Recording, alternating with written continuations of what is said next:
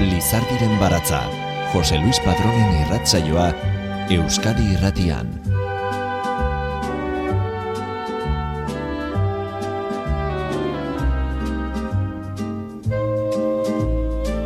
Agur, entzule guztioi eta bihotze ongi etorri Lizardiren eh, baratzera. Amaiala sapoetak gogoan du Federico Felliniren e, amarkorre pelikula. Arena da, sarrera honetan e, entzuten e, dugun soinu banda. Eta filme horretan e, adierazten zuen Fellinik gehien gehien desiratzen zuena bere herriko poeta izatea zela. Beraz, horrekin e, gogoratu da egun hauetan denbora guztian. Profeta izatea zailagoa omen da, baina amaia lasari hiru egunetako omenaldia egin diote getarin. Kontua da, duela berroi tamar urte amaia lasak eta anaia Mikelek poema bilduma idatzi zutela. Mila bederatzi eta iru maikan eta hasiera batean aitortza biontzat zen, baina Mikel Lasari ez omen zaizkio alako kontuak eh, gustatzen. Gonbidatua izan den arren ez du parte hartu nahi izan ekitaldian. Nola baita esateko, oroimen horren arira datorre omenaldia. Kaiuaren egaldia izenburua jarri diote omenaldi asteari. Amaia lasak gehien maite duen animalietako bat da, libre bizida berau bezalaxe kaio argenta deitzen zaie zilar koloreko lumak dituztelako, amaia lasak dio ez duela, kaio gabeko paradisurik nahi. Izan ere, getarin eh, jaioa da eta getariako bere etxea kaioz inguratuta dago, beraz, kaioz inguratuta bizi izan da beti. Mende erdiko ibilbidea egindu poesia gintzen, baina amaia lasak egan egiten jarraitu nahi du, kaioen egaldi oso ederrean eta batez ere, aizea dagoenean batetik bestera egan egiten. Izan ere, beti askatasunaren atzetik doan bizitza izan da berea, askatasun sakon baten bila, oso garrantzitsua denerako. Mila bederatzireun eta iruita lauan baionan ospatu zen eh, lehenengo euskal eh, idazleen bilera, eta han izan zen emakume bakarra maia izan zen. Literatura gizonen mundua izan zen ordura arte Euskal Herrian ere, naiz eta baziren aurretik bizenta mogel bezalako egileak. Jaungoiko guztiak ukatzen dituen emakume bat naiz zioen amaia lasaren poema ezagunenetako batek. Eta garai hartan Euskal Herria oso religioso katolikoa zen, bazeuden gizon fundamentalista katolikoak, eta nahiarekin batera poema bildumak aderatu zutenean, kritika txarrak e, jaso zituzten fundamentalista horien aldetik. Batzuek gainera zera esaten zuten, eta neska da, okerrena. Amaia lasa, amazazpi urterekin eh, hasi zen idazten eta hogeitaka urte zituenean ezagutu zuen feminismoa mugimendu bezala. Idazten e, jarraitzen du, baina sekula ez du izan denbora guztia horretarako, lana egin behar izan du eta irakaskuntza oso importantea izan da haren bizitzan. Urtean, poema hon bat egitea izan da bere erronka eta orain eh, jubilatuta dagoela jarraitzen du poliki poliki. Ez du kezkatzen argitaratzeak, presarik gabe, ari da Aritz eh, Mutio Zabal poeta eta kazetariak eh, Eurolakostako itzan amaia lasari egin dion elkarrizketako hitzak baliatuz osatu dugu hitzaurre laburrau. Izan ere, poema bildumaren berroita margarren urte urrenaren arira. Getariako udalak kaiuaren egaldia ekimena antolatu du amaia lasaren omenez, haren e, ibilbidea aitortzeko asmoz. Bizardiren baratzak bat egiten du omenaldi horrekin eta hori ospatzeko Amaia Lasak 2000 eta amabian koldo mitxelena kulturunean Jose Romeroren gidoi lanaren eta Josune Muñoz irakaslearen sarrera izen laguntzarekin egin zuen eh, errezitaldi berezia ekarriko dizuegu. Altxorra, alokituko duzue bertan. Izan ere, irakuraldian zehar amaia ere ibilbide oparoaren errepasoa egingo baitu. Euskal eh, poesiaren historian eta Euskal eh, emakumezkoen irautzan funtsesko garrantzia izan duten eh, poemak.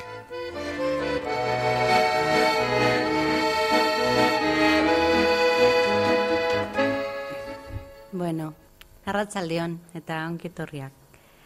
Bueno, badakit jakin Amaia Lazaren hitza eta hotza entzutera etorri zaretena, baina bueno, lehengo bost minutuak nik eh, lapurtuko itxut eta unibertsoa itxaso lurra eta Amaia Laza izeneko aurkezpen eta laburpen bat e, irakurriko dizuet. Urte luzeak dira, jada, Amaia Lazak egalak eduki nahian eta ezinean ibiltzeko esperientzia latza seinalatzen digula. Zenbatetan ez ditugu gure buruak egan amestu. Guztiarekin ere, amaiara azaren e, poesia konponbide, irten bide bat da. Amaiak aukera bat agertzen digu. Ezin badozu egan egin, igeri egin. Jasotzen duzun mundua, ez baduzu gogoko, beste bat, ezberdin bat, asmatu. A, E, I, O, U berri batetik hasita. Honetarako, egarri, goze izan, hartu munduko soinuak, itsasoa, kaiuak, olatuak, aizeak, euria, adiegon, entzun zerua, saksoa, sexua. Amaiaren proposamena, adibide garbiez eginiko proposamen zehatza da. Zelan egiten den, gitxienez, berak zelan egin eta egiten duen argituz. Ez dugu astrazio utzik ez, teorizazio utzik ez, pragmatika urrunik, banatzeko bizipena baizik. Emakumeok badakigu egiten. Emakumeok barneko unibertsoa daukagu, kosmosa bere oporatasunean behin eta berriro eraikintzen den tokia, sentimendu ezberdinen zorlekua. Eta emakumeok ez garene sentimendu sakon eta izugarri izatearen beldur, eraberean ez diogu beldurrik begiratze eta izandeatzeari.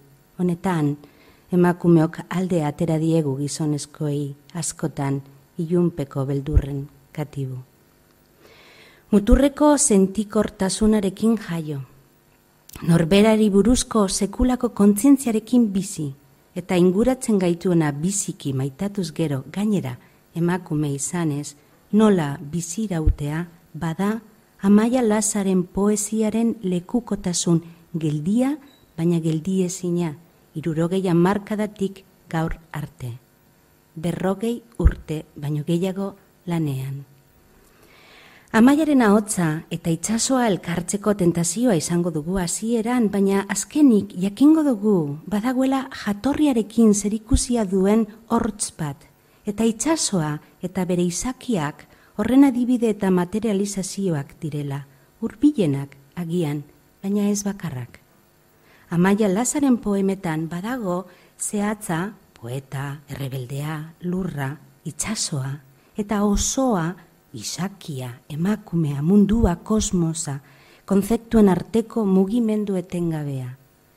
Korputza ororen edukontzia da, bihotza motorra, hitza tresna, eta poesia norabidea, modua, nabardura, denbora gelditzeko, unibertsala denari dei egiteko.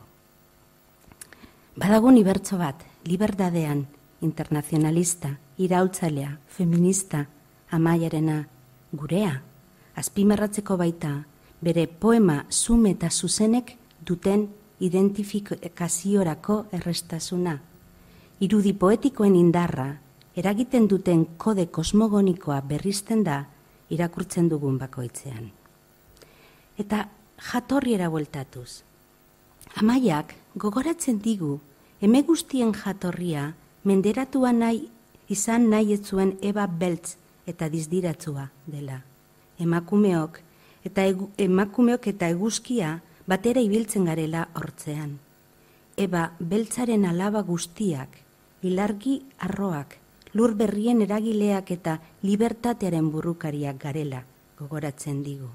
Gogora zidan emakume gazte eta zaurituan nintzenian. Amaia Laza izan da emakume poeta euskaldun askoren jatorria, gure genesia, hasierakoa. Eta izango da, gure poesia kate genealogikoa den bezala ondo helaraztea lortzen badugu. Lortu dugu, H, E, I, O, U berri bat esan dugu emakume euskaldunak urte hauetan? Lortu dugu lur hauek gureak egitea? Emakumeak, emeak gara? Bukatu, konpondu dira, irurogeta marra markadan amaiak eta feminismoak planteatzen zituen kezkak, galderak eta zauriak? Gu, ezetz, uste dugunez, behin eta berriro irakurtzen ditugu amaia lazaren poemak, oinarrizko galdera hauek, erantzun gabe daudela, ez dakiguna az. Bukatzeko, Amaia Lazaren poesiaren leku, espazioa desberdinei ekin ondoren, azken espazio bat falta zaigu, literarioa. Non dago Amaia Lazaren espazioa euskal literaturan? Zein neurrikoa da eta izan da? Beraukera gehienek, bere gaiek, batez ere feministak, ia alabearrez, periferira edo kanpoaldera eramaten zuten. Bere tonoa esoiko berritzaile eta aldarrikatzailea entzuteko jasotzeko zaia zan. Beste alde, amaia eta bere poesiaren era apala nahazteko gutxiesteko ematen du nahi izan ezkero.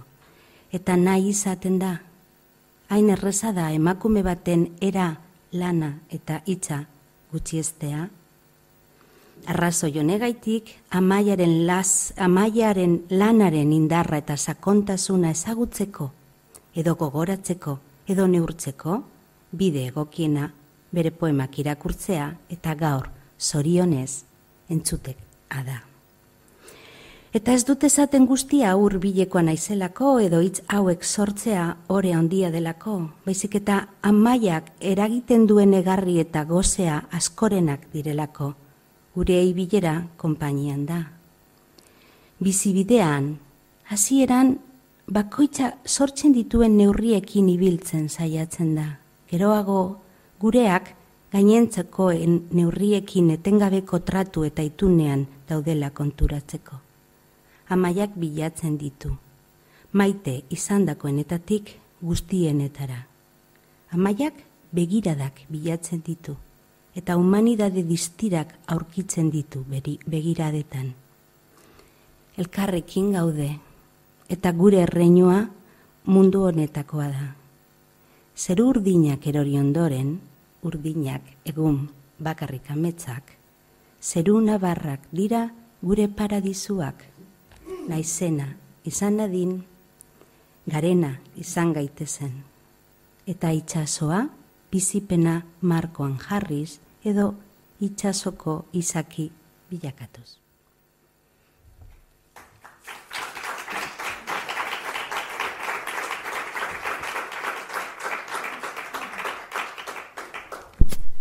Eskarrik asko.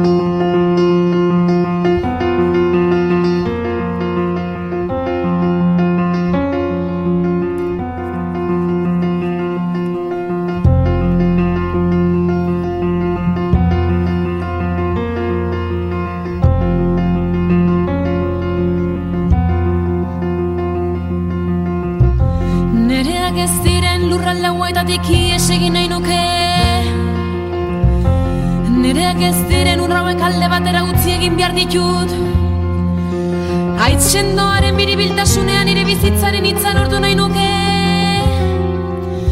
Biribiltasunean sendotasunean aitzaren gainean Aio berri bat esan nahi nuke.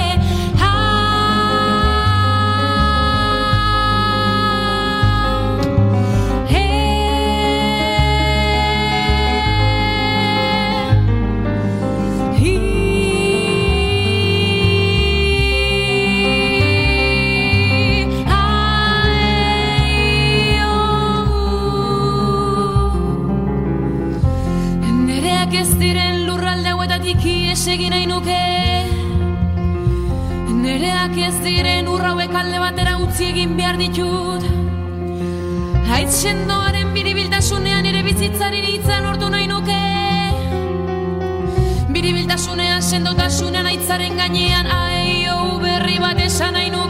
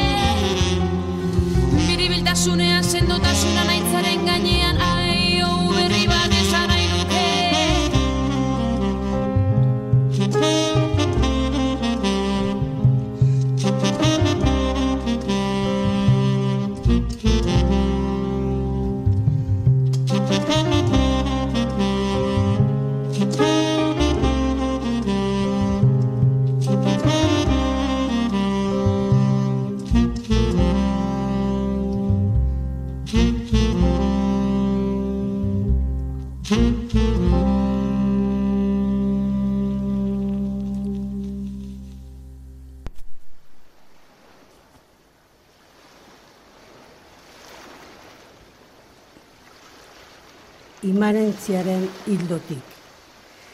Zerua deitzen genion egurats urdin, geldi, lasai, zabal, naharo bat izan zen behin. Arrazoi hutsez osatutako unibertso gozo bat. Azpiegitura sendoetan kokatua.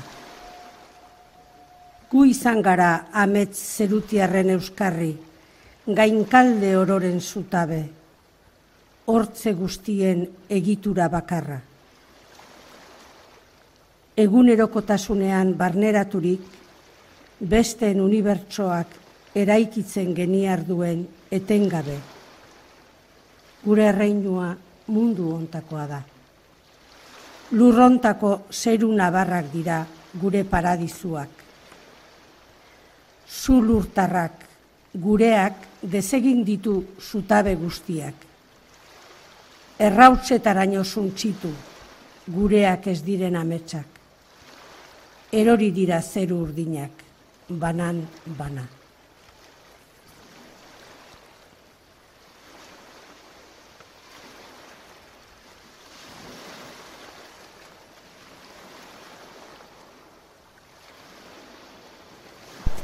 Itxasoko izaki.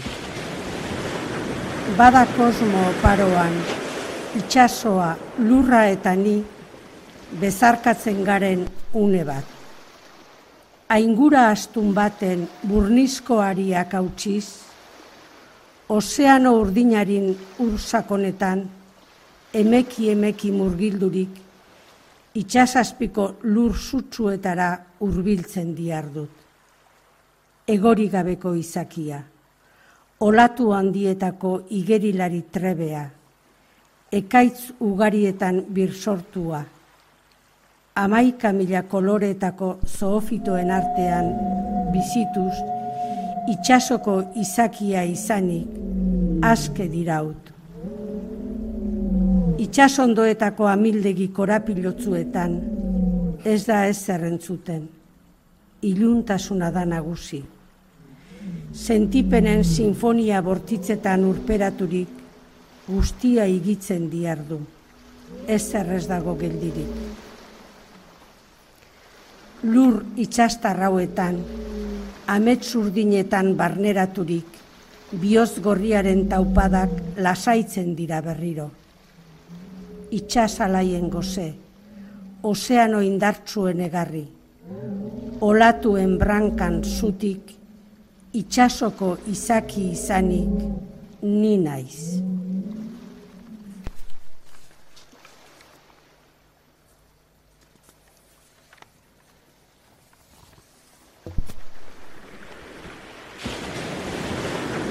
bizimi. Zundatu gabeko amildegietan, argitzeke dauden bideetan, ez errez dago, inorrez da bizi, ezintasuna da nagusi. Ego zilardun kaiuak ondartzaran arama. Itxasertzean etzanik, uraren indarrak bilustu du nere gorputz nekatua olatuek etengabe miaskatuz, atsedenik gabe lastanduz, desegindu nere aragia, urrekoloreko ondar bihurturik. Gorpuz desitxuratua, ondar eraldaturik, amaika mila koloreetako abiak eraikitzen diardu. Nire desioak ametzen lurraldetan bakarrik betetzen dira orain ez daukate zer.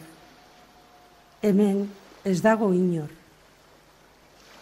Bakartasunaren ondartza utzetan, bihotz minbera askemin. Urrekoloreko ondar ale alaia izanik diraut.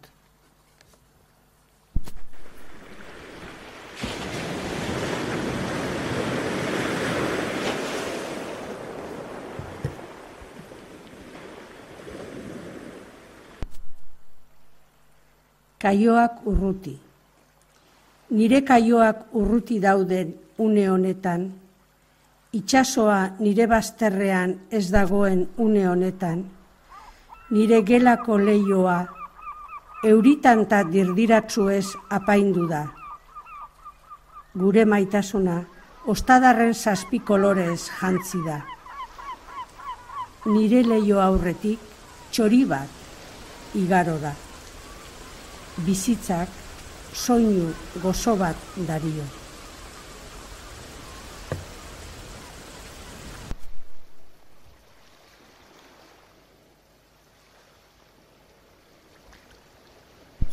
Peneloperen taupadak.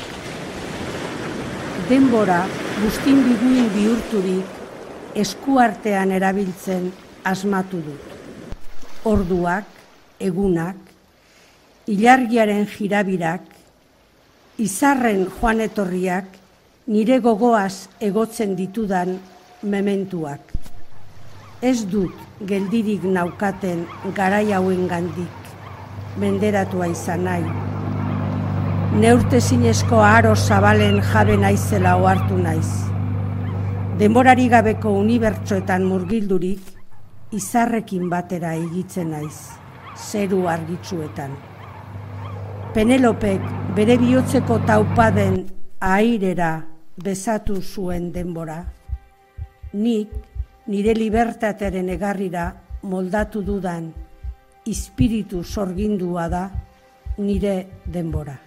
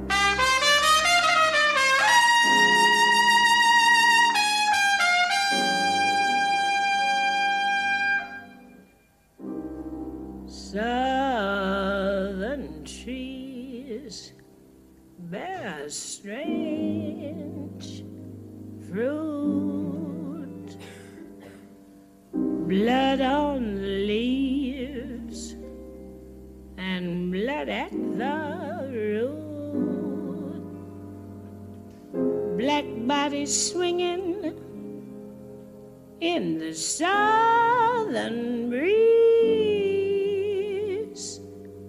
Strange fruit hanging from the poplar trees.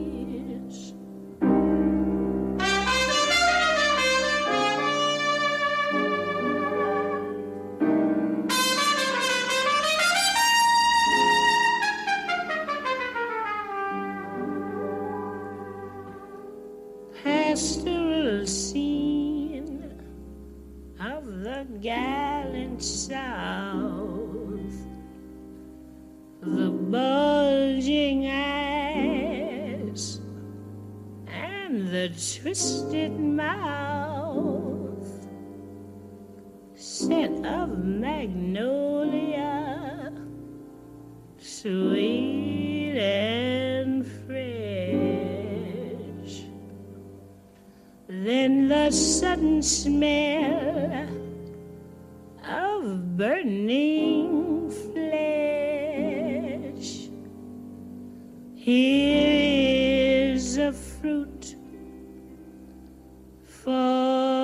crows to pluck,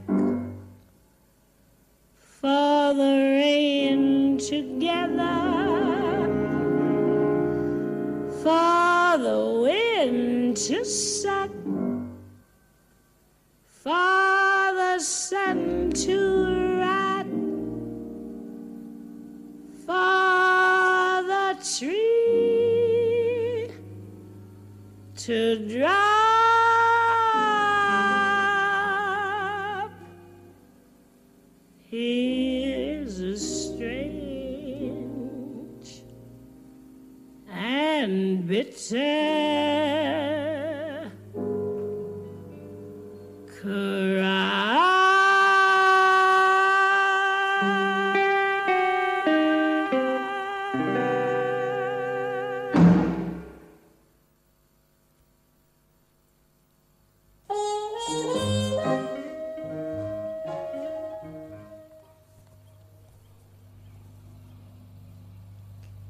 Gizonaren amets okerra.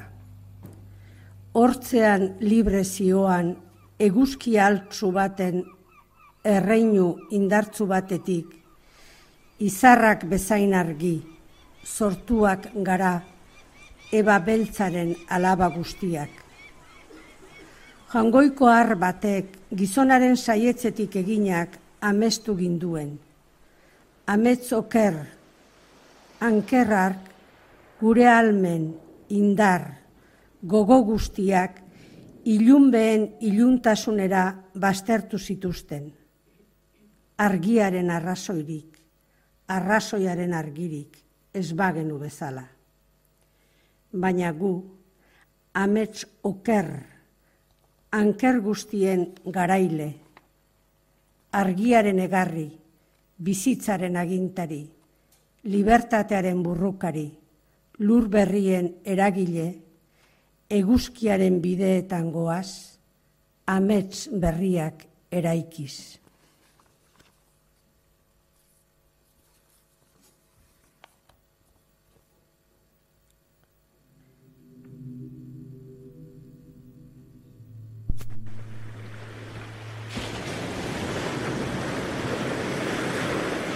Irudionari iesi. Bart, goizeko iruretan, egoaizeak astintzen zuen unean, talgo bat hartu genuen, tango eta guzti. Irudionari iesi. Itzi gabeko hau ederrak, lastani gabeko espain liluragarriak, sexuri gabeko pertsonak, pentsamendurik gabeko buruak, espiriturik gabeko harimak, imaginaziorik gabeko imaginak, bart, edonora, iesi gindoa zen. Gure zerua grisa zen, baina belar berdez estalitako basoetan eguzkiaren bila ibiltzen ginen. Maitasunez maitemindurik bizi ginen. Eta ilargia ateratzen zen gauetan, eta besteetan, egiaren bila ibiltzen ginen. Iesirik indoa zen bart. Irudion ustelduak erioa dariote. Bart, talgo bat hartu genuen. Itxura honik ez zuen infernu batera bederen.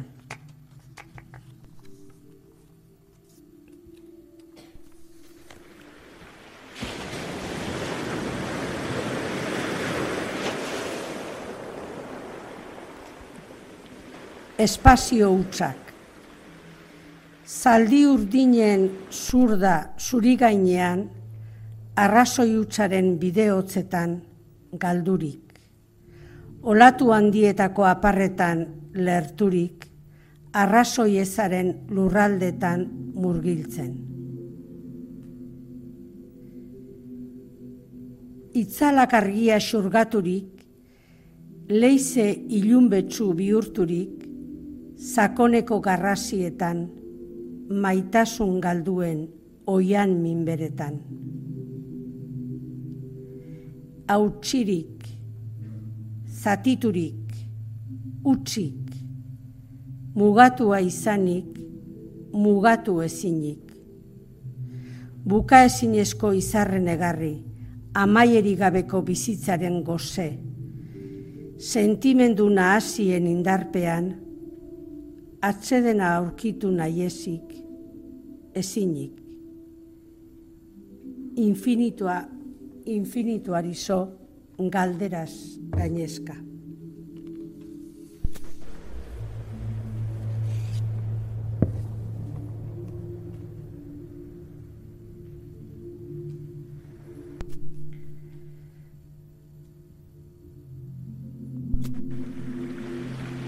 Gozes hil.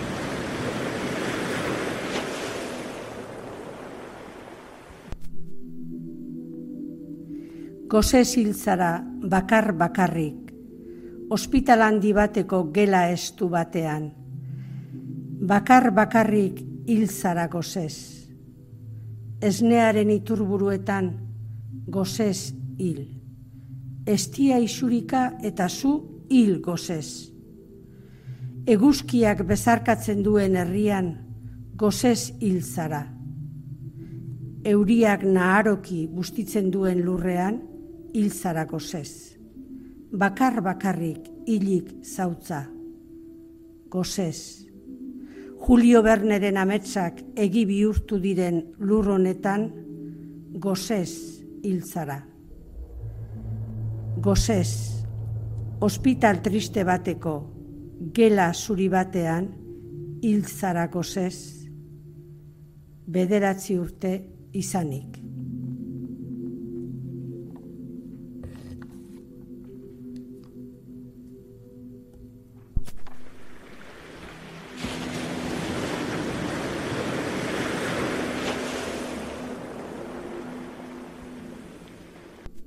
Poemaren ondoan. Poema, simbolos eta mitos ustu zenean, zuzeunden poema hutsaren ondoan, bilusik, behar gorri, negarrez, maitasun eske. Sinetxi ezinik poema behin eta berriro desegin nuen, baina horra aurkitzen zintudan beti. Poema ustuaren ondo sakonean. Ordea zu, metafora eta mito arteriotsuetatik zintzilikaturik iesi zen biltzan.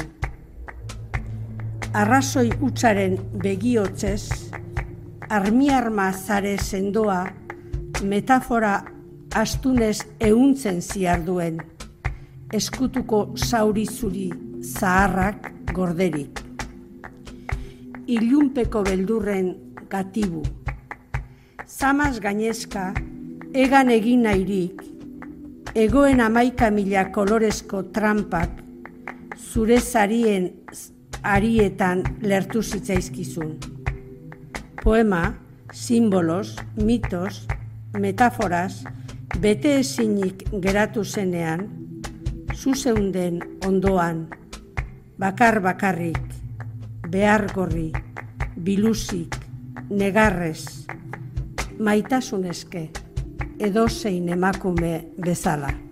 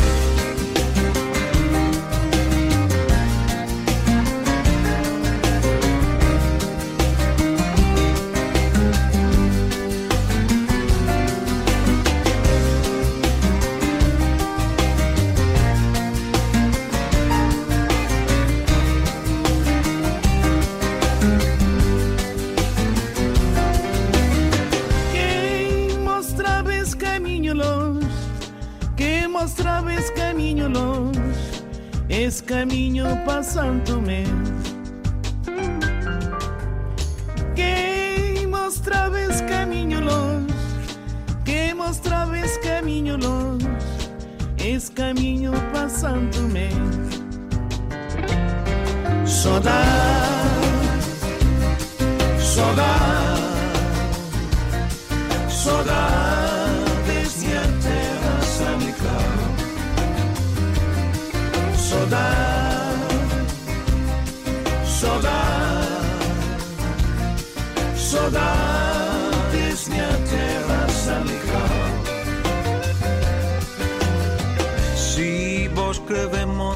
revés.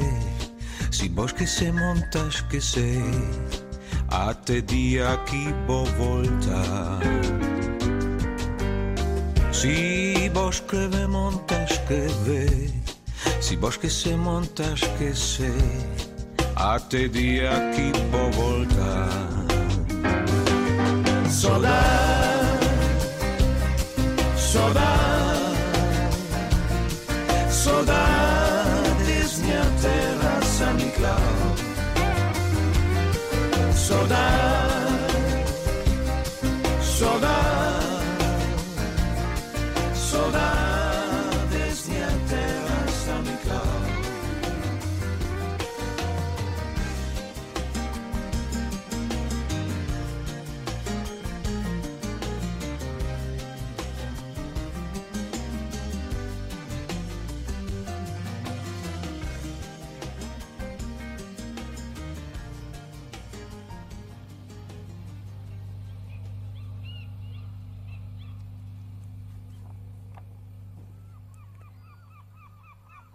Akasiapean.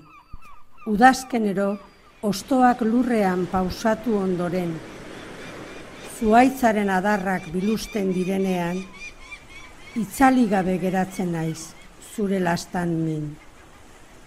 Udaero, akasien lore txuria itzalt, itzaltzen denean, adarrak osto ugariz betetzen direnean, zuaitza txorien abi, abi bihurturik, etengabe txio-txiotan murgiltzen da. Zu nere ametzetan sartzen zaren bezala. Neguero, barruko utxuneak sakontzen direnean, akaziaren loreak hasi bihurturik, lurraspian desagertzen dira. Zuaiz berriak birsortzean, gure maitasuna ileskorra dela erakutsiz. Udaberriero, akazien lore zuriak loratzen direnean, zure begien argia laia dakusat, osto berrien dantzan, lore zurien usainaren edertasunean sentitzen zaitut. Zuaitzaren naharotasunean, zu gurekin zaudela ohartzen naiz.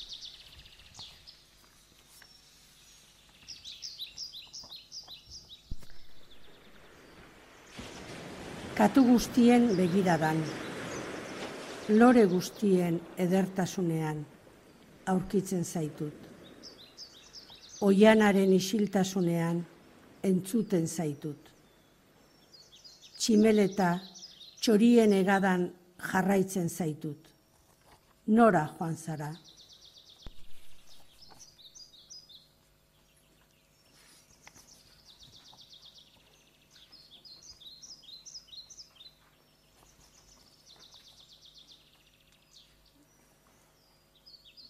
Emakume beltz bati omenaldia. Zanatearen kolorekoa da zure azala, beltz dizdiratsua. Jarlengo emakumeak bezala bel beltza zara, eta zure bizitza handitasunez beterik dago. New Yorkeko edozein emakume zuri baino jakintzua gozara. Kolore guztien berri dakizulako. Gizaldiz gizaldi, zure bestasuna madarikatu duten zurien artean, ausarki bizizara. Zure esku beltz irrifartsuak, amaikaldiz ukatu dizuen maitasuna dariote.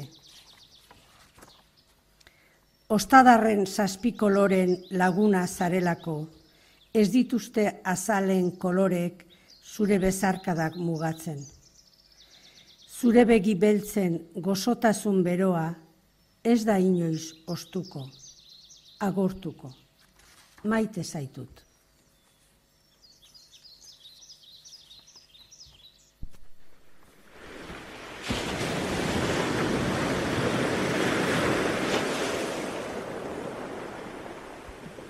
Zapaldurik zegoen hizkuntza bat genuen ahotan. Bortxaz Espainetan ahastu arazi ziguten hizkuntza. Zehazka bat nuen, irakatsi gabe maitatzen ikasi nuena. Bortxaren errezkeriaz kendu nahi digutena. Eskola guztietan isildu didaten lurra. Nire gorputz biluzgorriak maite kiro lastandu duen lurra. Nire oikide bakartia, nire oikide bakarra errestasunaren izenean alde batera utzi nahi duten lurra. Eta nik, emakume izanik, betiko gordeko dudan lurra. Inoiz isilduko ez dudan hizkuntza, hitza, lurra, zehazka.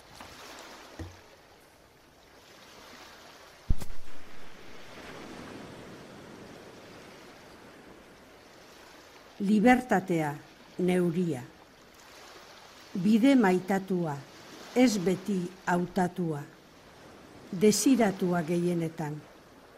Amaikaldiz nik ukatu dudan hildo morea, gardena, ederra, aldapa askea.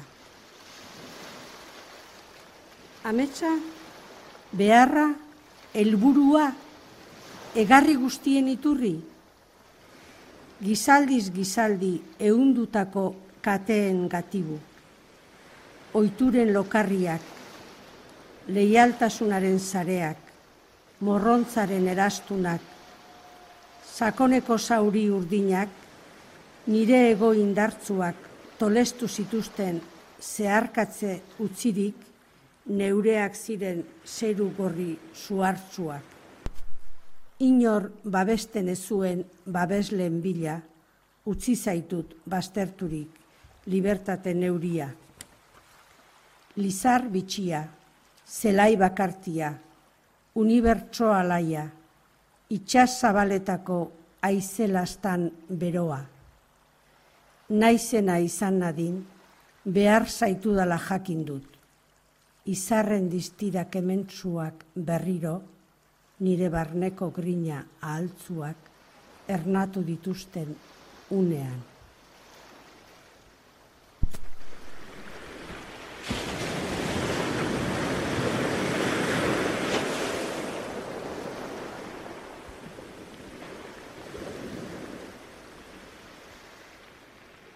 bukatzeko. Nire unibertsoa. Ene baitan etengabe bir jaiotzen, behin eta berriro edatzen den unibertso bat bizi da. Arrazoiak agintzen ez duen kosmos aberatz, oparo, naharo, saminonetan, eguzki mingotzak, kometa jeloskorrak, ilargi arroak, Saturno samurrak, lurrotzak, beroak batzuetan, bir sortzen dira. Barruan, geldi ezinik dabilkidan, unibertso irekia zabala, amaigabe hasten aldatzen da. Sentipen guztien indarpean. Arimaren amildegi zakonetan, iraindua, bortxatua, zanpatua, gorrotatua, garaitua naizela sentitzen dudanean, nire unibertsoa geldiezinezko abiretan murgildurik, ausardiaz betetako galaxietan lehertzen da. Zulo beltzetatik argiz beteta ateratzen naiz. Barnealdeko hortze grinatzuetan, gorrotoak planeta eroak, maitasunak izar euritsuak, eurieroa bizitzaren zu. Martitz gorria bortizkiz biardu nire barruko zeruetan. Lastan minak darioten, zaurizuri odoltsuetatik, jaiotzen diren artizarrugari, orbita berriak asmatzen, oskorri dizdiratsuetan. Unibertso zauritua, egun senti baketsuen goze.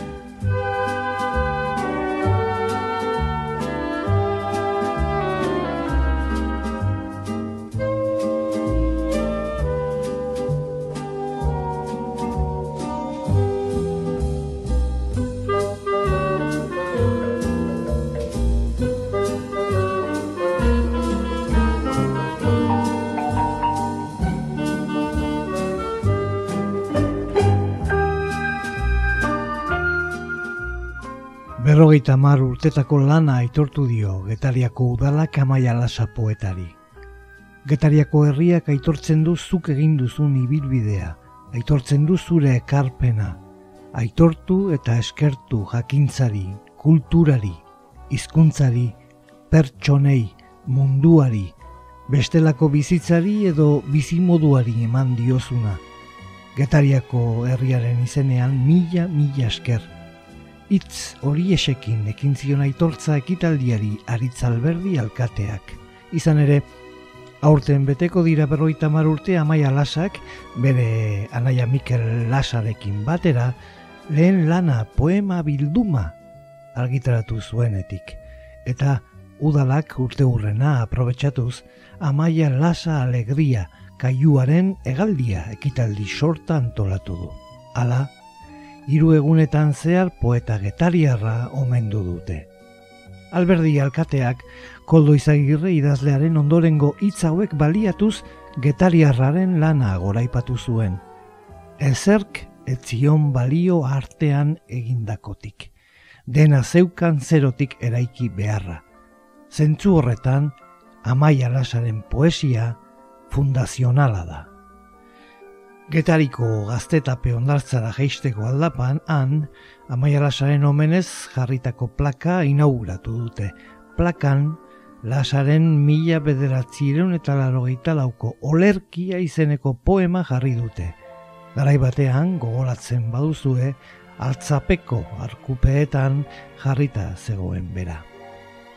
Getarira, Amaia Lasaren paradisuetara gerturatzeko arrazoie berri bat. Beraz, hemendik gure gonbitea. Adio eta ongi izan. Lizardiren baratza Euskadi Irratian. Jose Luis Padrón.